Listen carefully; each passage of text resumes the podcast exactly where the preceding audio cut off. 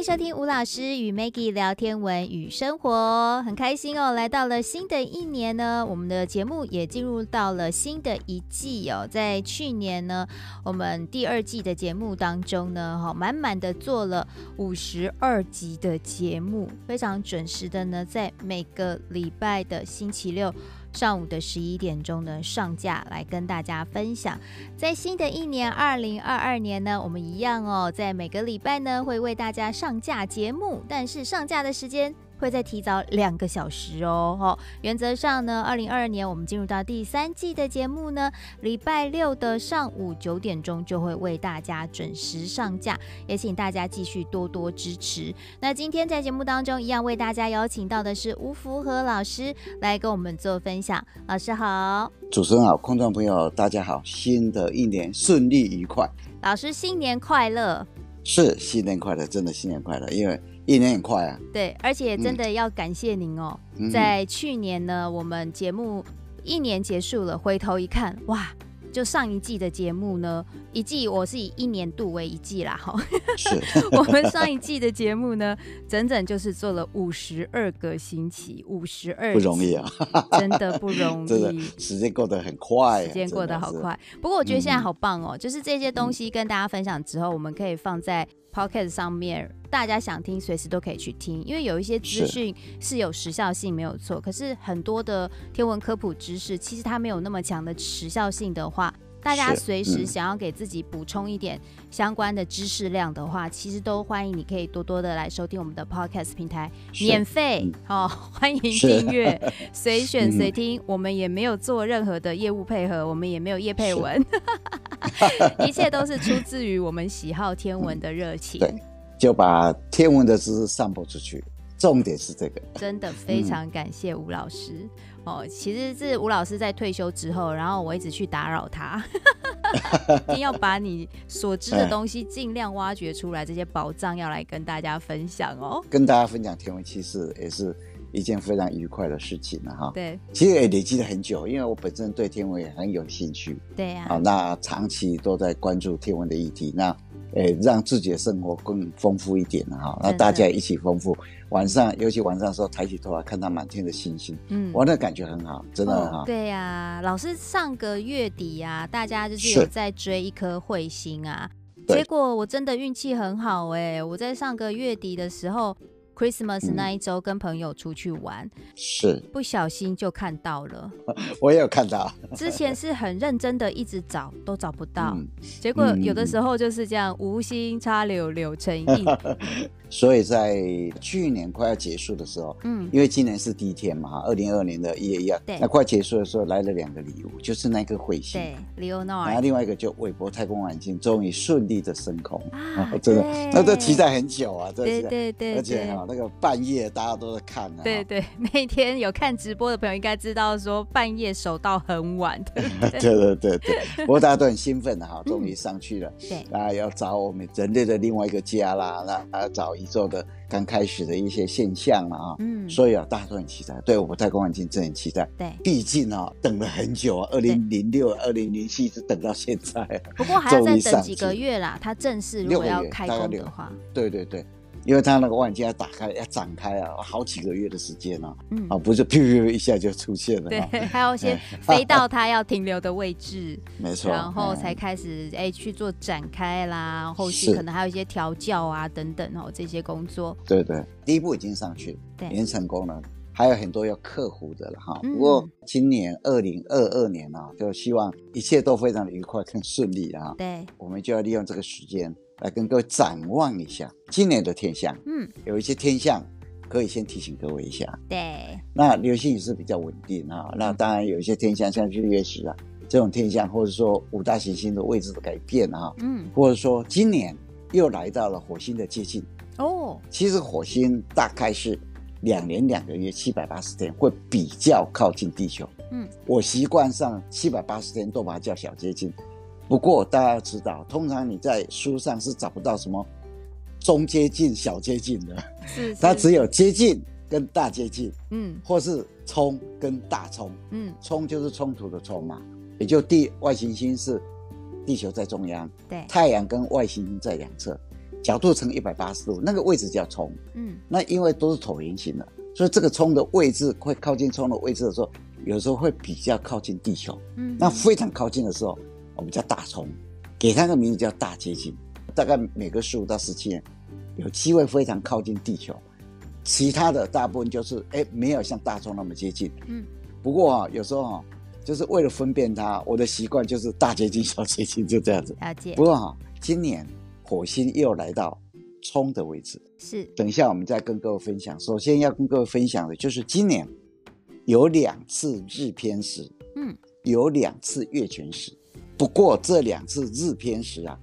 台湾地区全部看不到。哦一次是五月一号日偏食，嗯十份是大概一半左右，零点大概百分之六三呢，百分之六四左右啊，是在南美洲才看得到，嗯像阿根廷啊、智利啊，还有在南极大陆的部分地区看得到。是那还有一次日偏食是十月二十五号，就台湾光复节那一天，啊台湾一样看不到。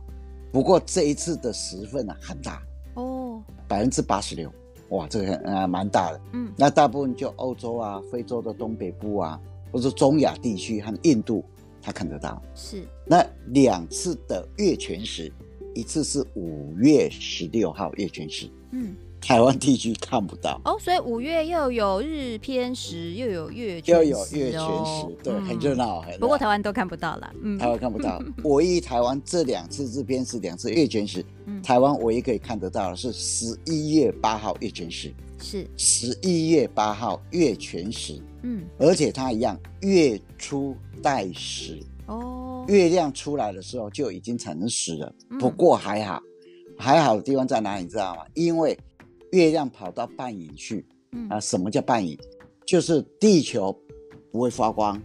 挡住了太阳不会发光的。嗯那这时候会产生两个影子，就中间就是完全黑暗了，我们叫本影。嗯，那这个本影的周边有部分光线进来叫半影。那月亮大概在四点零一分的时候就先进入半影了，是月亮还没有出来。你在如果住台北地区，月亮是傍晚五点零二分才升起来；嗯你如果住台中，傍晚的五点零七分才升起来；是你如果住台南，五点十一分；高雄也一样，五点十一分。嗯你如果住花莲，五点零四分；嗯那如果住在离岛啊，像金门啊，嗯五点十七分。所以月亮跑进半影的时候，台湾地区人全部看不到。不过还好，你用眼睛看的感觉不出来，对 真的啊哈、嗯那真正月亮跑到本影的时间嗯是五点零九分，哦傍晚的五点零九，所以台北看得到，嗯，台中看得到。所以想要看全程的话，就要往北部跑就对了，对对对对对，进入哎本影的全程来。那因为它出亏的时间，就月亮跑到地球本影的时间是五点零九分，嗯那整个月亮离开地球的本影是晚上的八点四十九分。哦哦，三个多小时哎，对对对，本来就是时间很长的、啊。嗯嗯整个月亮跑进地球本影的时间是六点十六分，傍晚六点十六分，慢慢慢慢来到本影的最深的地方，啊、时深的时间哦是六点五十九分。那月亮慢慢跑出本影的那一刹那，我们叫升光，嗯，七点四十二分，哦七点四十二分，整个全部在月亮里面啊，就实际的那个时间呢，跟圣光的时间，实际就是月亮整个跑到本影去嘛，对，六点十六分，嗯那圣光以前月亮全部在本影里面嘛，七点四十二分，所以时间很长，一个多小时，哦，有一个多小时的时间，那一个多啊小时都会是血红色的月亮。没错， 然后这嗯然后就有很多名字出来，就刚刚我提的嘛，哇，就有各种名字又出现啦、叫大家要怎么样啊， 或者、不过哈就是天体的现象嘛，哈嗯对，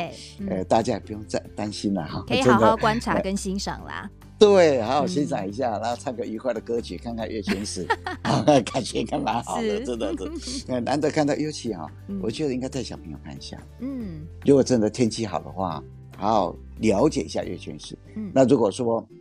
你对这个有一个简单的认识的话，顺便跟他讲一下为什么要这样子。对，这种颜色变得不一样，嗯深的古铜色，是因为地球的大气层把太阳的红光偏到本影去了，嗯月亮也在本影里面嘛，那就照到了月球的表面。嗯所以理论上哦，本影是完全黑暗的哦，月亮在里面你是完全看不到的哦。嗯但是因为地球大气层把太阳的红光偏到这个本影里面去，就照到了月球表面，嗯所以它的颜色就深红色的，嗯古铜色的。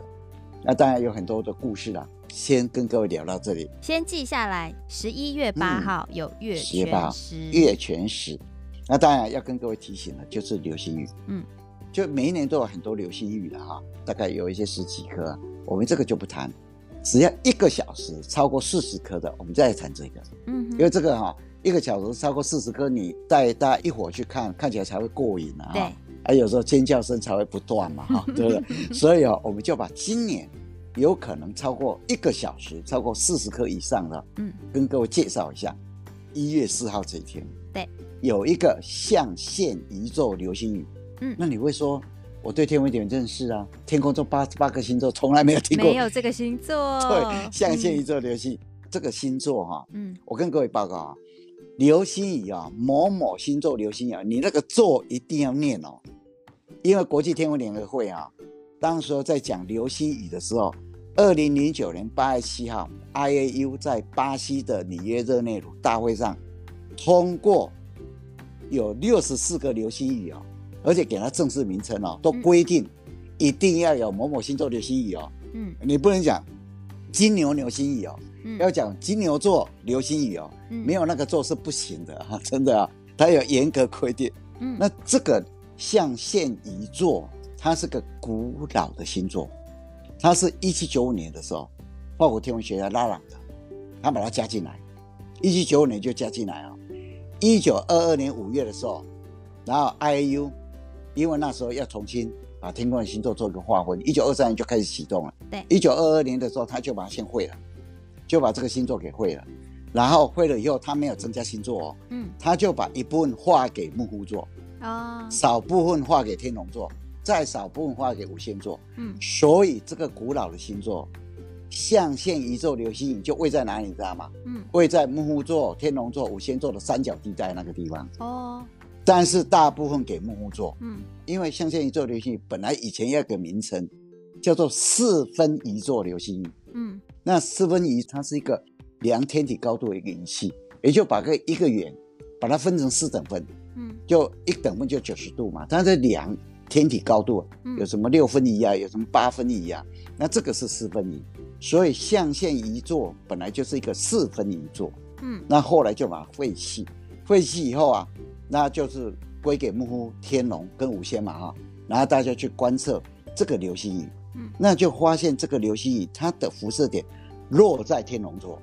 哦，所以就把它叫做天龙座流星雨，就这样子。嗯那用了一阵子以后啊，大家就发现了这个辐射点会偏移，你知道吗？会飘就是会飘啊，嗯又跑到木户座来了。那嗯改来改去哦，实在是很不方便，你知道吗？干脆哈、就用旧名称好了。啊那时候大家就把它叫做大象的象嘛哈，嗯限制的限哈、象限移宙流星又把它改回来，所以啊也不叫天龙座流星，也不叫木座流星雨，嗯那就把它改回原来的名称。所以各位如果看到这个流星雨的时候哈、这个名称是古老的名称，嗯这个象限移座流星雨啊，它的时间发生的时间是在去年十二月二十八号到今年的一月十二号。嗯那它的极大期是落在一月四号这一天，是一月四号是农历初二、欸，哦不错它哦一个小时哦可以达到一百二十颗哦，嗯所以它的观测条件非常好。嗯你要怎么看它，你知道吗？因为辐射点现在在木木座，木木座本身就是一个春天的星座，是那现在是冬天，嗯，所以这个星座什么时候升起来？半夜才升起来。哦它的辐射点晚上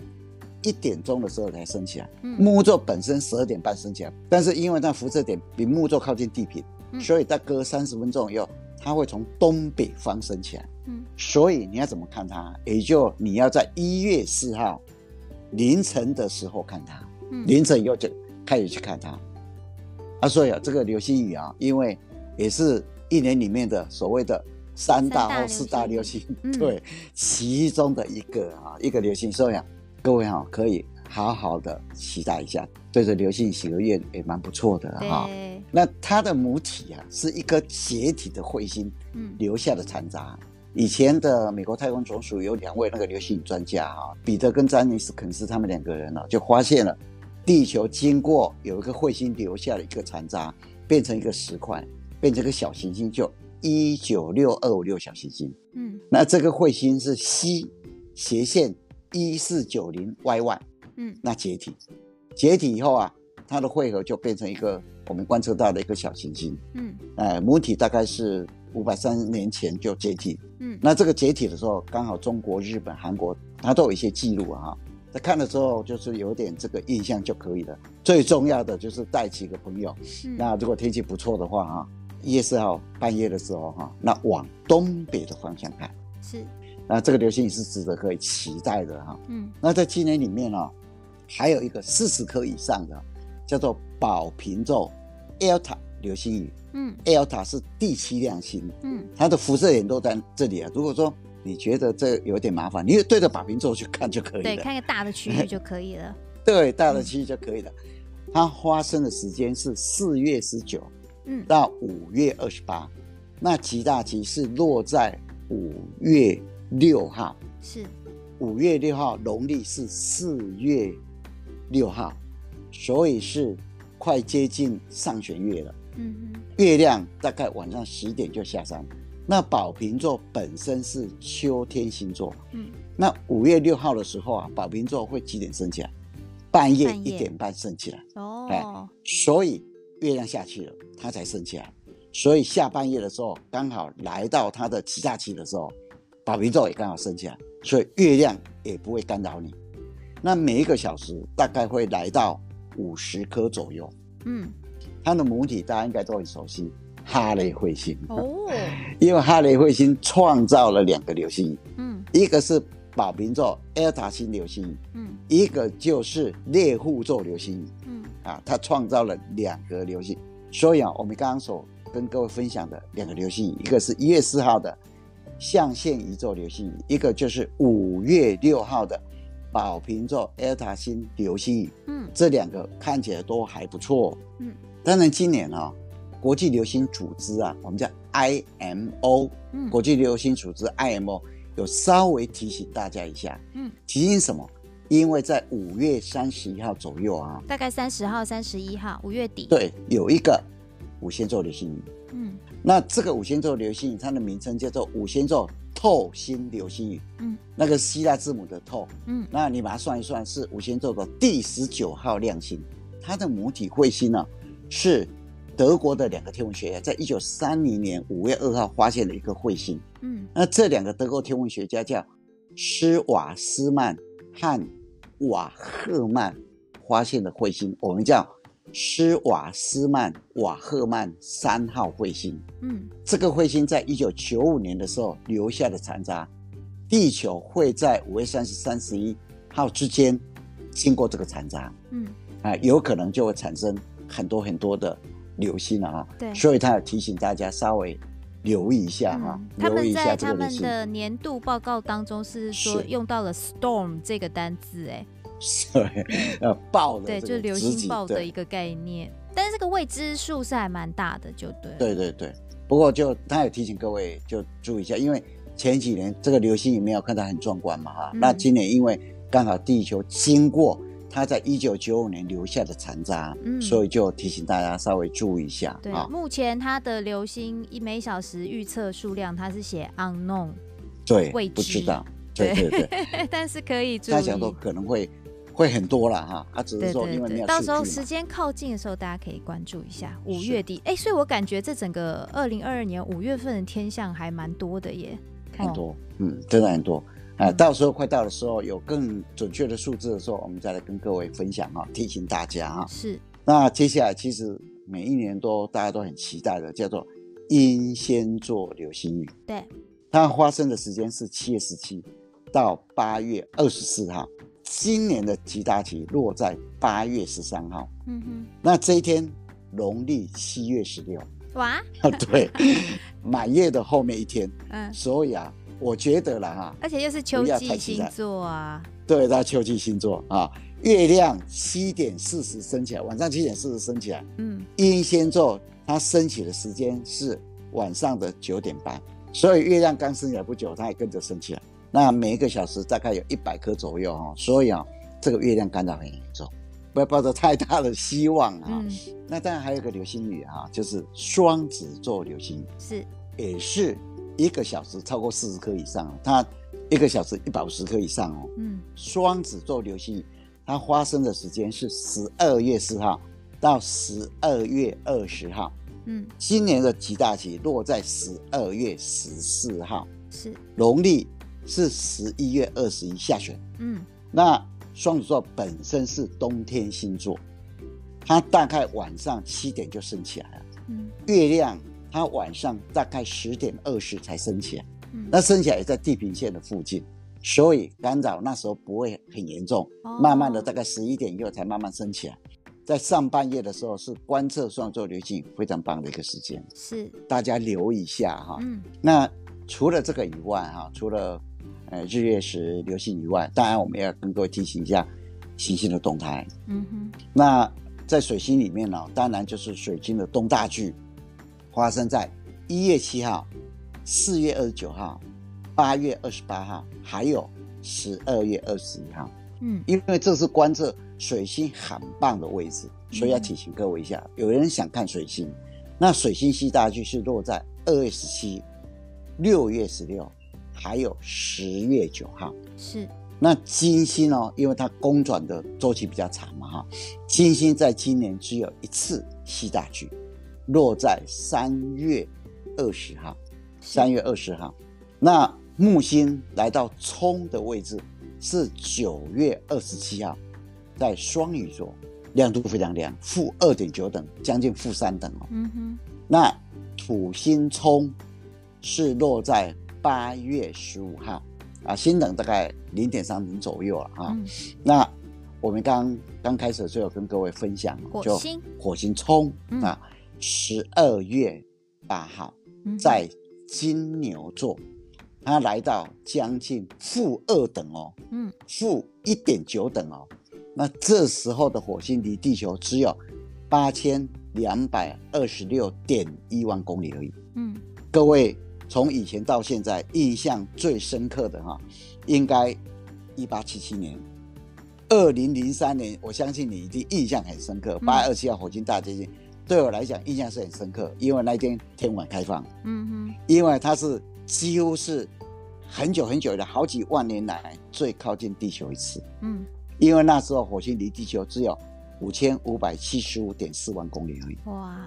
今年还有八千多万公里哦，嗯那只有五千五百七十五点四万哦。那你看一八七七年哦，算靠得非常近了哦、因为一八七七年哦九月三号那一次啊，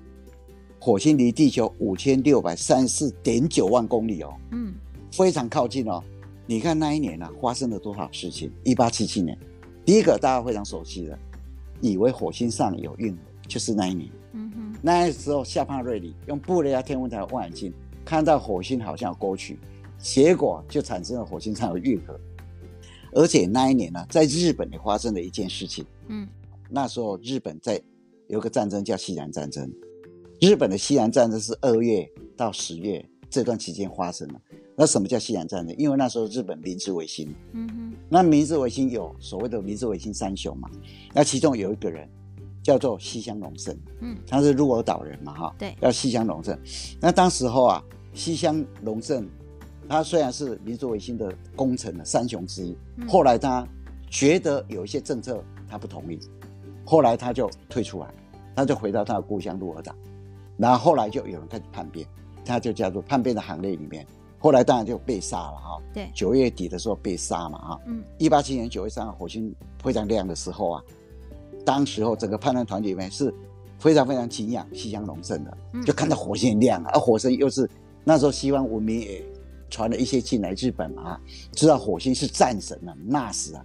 嗯那个叛乱组织里面就把这颗火星叫做西乡星，哦用西乡隆盛的名字来命名，叫做西乡星。嗯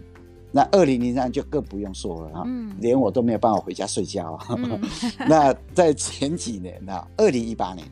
七月三十号，火星大行星。对，那火星离地有五千七百五十九万公里。嗯，那接下来火星大接近了哈，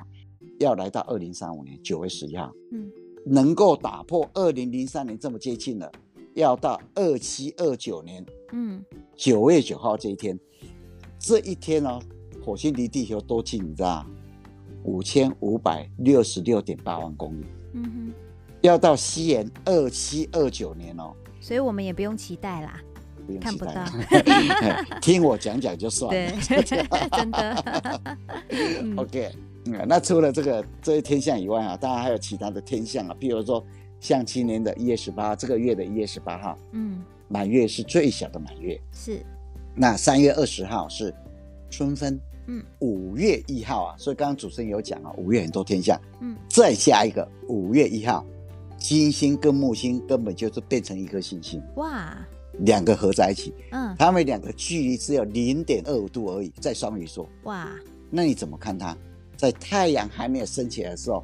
在东方的天空你会看到它，嗯，因为金星跟木星两个并在一起啊，从东边升起来是凌晨的三点二十分，是，三点二十分升起来，你大概就可以看它了啊。一升起来以后，你大概在地平线附近就看到，你不要以为看到一个灯泡哦，因为两个能量已经合在一起，你知道吗？哈，这一天五月一号这一天啊，真的可以稍微注意一下， 劳动节对啊刚好有放那假，刚好放假，可对以对凌对，晨起来看一下这样子，对，就是可以看一下，对，慢慢而且看这一下。两颗很亮哎、说不定很亮，然后又合在一起，到时候就算是太阳快要出来前，应该都还是可以看到很清楚哦。应该还可以看到。嗯那六月二十一号是夏至，七月十四号，今年的最大满月。哦，那九月二十三号是秋分，嗯十二月二十二号是冬至，嗯，是冬至。是所以今年哦，大概一些比较重要的天象啊、哦，那跟各位稍微做一个简单的分享。对，那当然了，如果说有临时一些天象，或是快到了一些重要天象，我们在节目里面啊，嗯随时会跟各位提做醒补啊，充。跟各位一起分享。所以今年的天象，我们就先跟各位分享到这个地方。对，一样还是非常期待哦，二零二二年。哎，给大家一个小建议哦，就是如果呢你想要知道更多精彩的天象的相关的资讯的话，其实像我自己啦，我这几年因为就是哎这个喜欢这个天文的话题嘛，哈，然后也喜欢看一些特别的天象，所以呢我都会去台北市立天文馆。然后他们有一个网站，就是网络天文馆的部分，然后它会有一个天象情报下载，那里面它就会有每一年的天文年鉴，还有重要天象的部分。那天文年鉴它是比较细嘛，对不对？就是是资讯的内容比较多。但如果对说，哎、我就特别呃想要简单的大概知道一下的话，其实你可以去下载那个重要天象，它会有呃两个资料都是 PDF 档，然后大家可以是下载来看。那也许就把它收藏在你的手机里面，或者是说，哎、它会用呃，好像是用星星吧，哈，就是会去标注说对像每一个天象哦。推荐值得看的程度，它会去把它标示出来，那你就可以把这个星星数比较多的，你就把它记在你的行事历里面，到时候呢就可以提醒自己来去欣赏哈、哦、这个每一年呢特别的天象哦。好，那一样谢谢吴老师带来丰富的资讯，谢谢。谢谢老师。